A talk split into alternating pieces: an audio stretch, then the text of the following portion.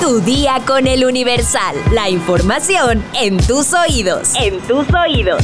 Hola, hoy es sábado 16 de septiembre de 2023. ¡Viva, México!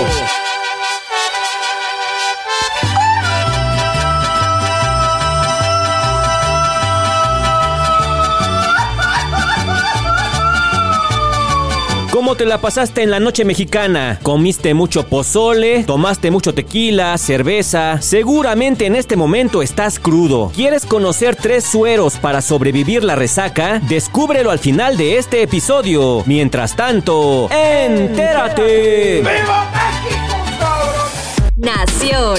En pleno aniversario del inicio de la lucha de independencia de México, Ovidio Guzmán López, alias el ratón, hijo del capo Joaquín El Chapo Guzmán y líder de la facción de los Chapitos del cártel de Sinaloa, fue extraditado este viernes a Estados Unidos para que pueda ser juzgado en el país vecino por los diferentes delitos de los que se le acusa. Mediante un comunicado de prensa, el fiscal general de los Estados Unidos, Merrick B. Garland, confirmó que Ovidio Guzmán López fue extraditado a su país. Hoy, como resultado de la cooperación policial entre Estados Unidos y México, Ovidio Guzmán López, líder del cártel de Sinaloa, fue extraditado a Estados Unidos, indicó mediante un comunicado emitido por el Departamento de Justicia. Esta acción es el paso más reciente en el esfuerzo del Departamento de Justicia para atacar todos los aspectos de las operaciones del cártel. La lucha contra los cárteles ha implicado un valor increíble por parte de las fuerzas del orden de Estados Unidos y de los miembros del servicio militar y de las fuerzas del orden mexicanas, muchos de los cuales han dado sus vidas en la búsqueda de la justicia. A ellos y a los fiscales del departamento les agradezco su trabajo y su sacrificio. También agradezco a nuestros homólogos del gobierno mexicano por esta extradición y el Departamento de Justicia seguirá buscando a los responsables de alimentar la epidemia de opioides que ha devastado demasiadas comunidades en todo el país. Informa el comunicado. Según fuentes de justicia federales, el narcotraficante fue trasladado dado a Chicago, sin embargo, también está acusado en Nueva York y Washington, D.C.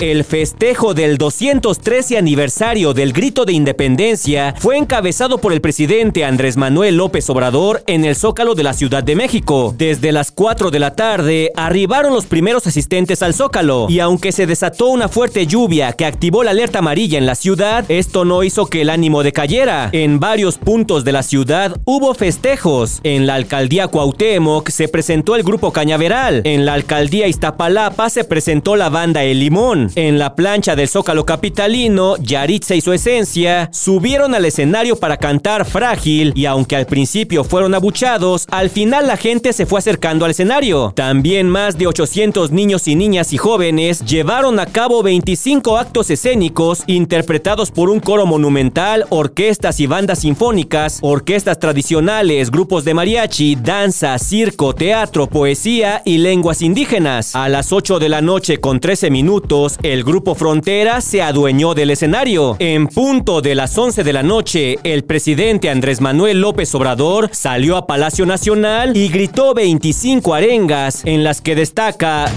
¡Vivan los héroes anónimos! ¡Viva! ¡Viva la libertad!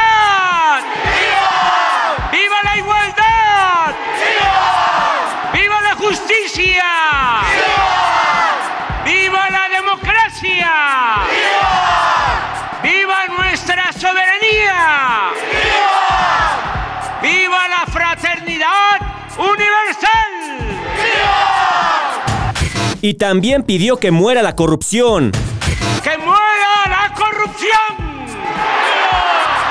¡Que muera la avaricia! ¡Que muera el racismo! ¡Que muera la discriminación! Cabe resaltar que en este momento la gente no supo si gritar viva o muera, pero continuando con los vivas. ¡Que viva el amor!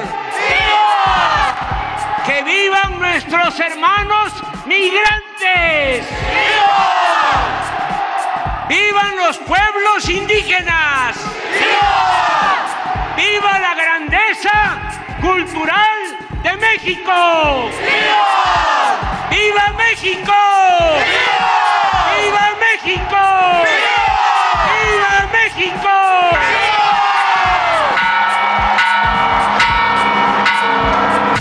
El presidente Andrés Manuel López Obrador abordó la tarde de este viernes 15 de septiembre el tren interurbano México-Toluca llamado El Insurgente. Inauguró el primer tramo y para ingresar usó la tarjeta de movilidad integrada de la Ciudad de México, la que se utiliza para diversos transportes en la capital y que también podrá ser usada en el nuevo tren. En su cuenta de X, antes Twitter, el jefe del Ejecutivo Federal difundió un video donde se observa la forma en cómo abordó la obra ferroviaria en Toluca, Estado de México, acompañado por la nueva gobernadora Delfina Gómez y el gobernador saliente Alfredo del Mazo. En la ceremonia de inauguración se informó que subirse al primer tramo del tren interurbano México-Toluca, el insurgente, será gratuito a partir de octubre hasta junio de 2024 y después el viaje tendrá un costo de 15 pesos vayas a donde vayas. Los usuarios podrán usar la tarjeta de movilidad integrada y además los pasajeros podrán adquirir en cada estación un código QR el que también podrán utilizar el tren. Cultura. Fernando Botero, pintor, escultor y dibujante colombiano, falleció la tarde del 14 de septiembre a los 91 años. De acuerdo con el periodista Julio Sánchez Cristo, hasta la semana pasada Botero seguía pintando, pero sufrió una neumonía por lo que fue hospitalizado. Sin embargo, el jueves salió del hospital para recuperarse en su casa en el Principado de Mónaco, donde perdió la vida. Botero, quien nació en Medellín, Colombia, el 19 de abril de 1932, rompió todos los récords de arte, como el de 300.000 personas en el Palacio de Bellas Artes en México o 155.000 visitantes en el Museo de Bellas Artes de Bilbao. Sus piezas emblemáticas, por ser de grandes volúmenes, le dieron la vuelta al mundo, llegaron a los museos más importantes y fueron colocadas en las calles de las grandes capitales. Espectáculos. El actor Hugh Jackman, de 54 años, y su esposa, la actriz Deborah Lee Furness, de 67, ponen punto final a su historia de amor. La pareja, que llevaba 27 años de casados, anunciaron que se divorcian en términos amistosos a través de un comunicado dado a conocer en la revista People, donde la pareja expresó: Hemos tenido la suerte de compartir casi tres décadas juntos como marido y mujer en un matrimonio maravilloso y amoroso. Nuestro viaje ahora está cambiando y hemos decidido separarnos para perseguir nuestro crecimiento individual. Nuestra familia ha sido siempre y será nuestra máxima prioridad. Asumimos este próximo capítulo con gratitud, amor y amabilidad. Apreciamos enormemente la comprensión al respetar nuestra privacidad mientras nuestra familia atraviesa esta transición en nuestra vida. Esta es la única declaración que cualquiera de nosotros hará. No, bueno, separaciones y divorcios por todos lados. ¿Qué le está pasando al amor? No se murió el amor.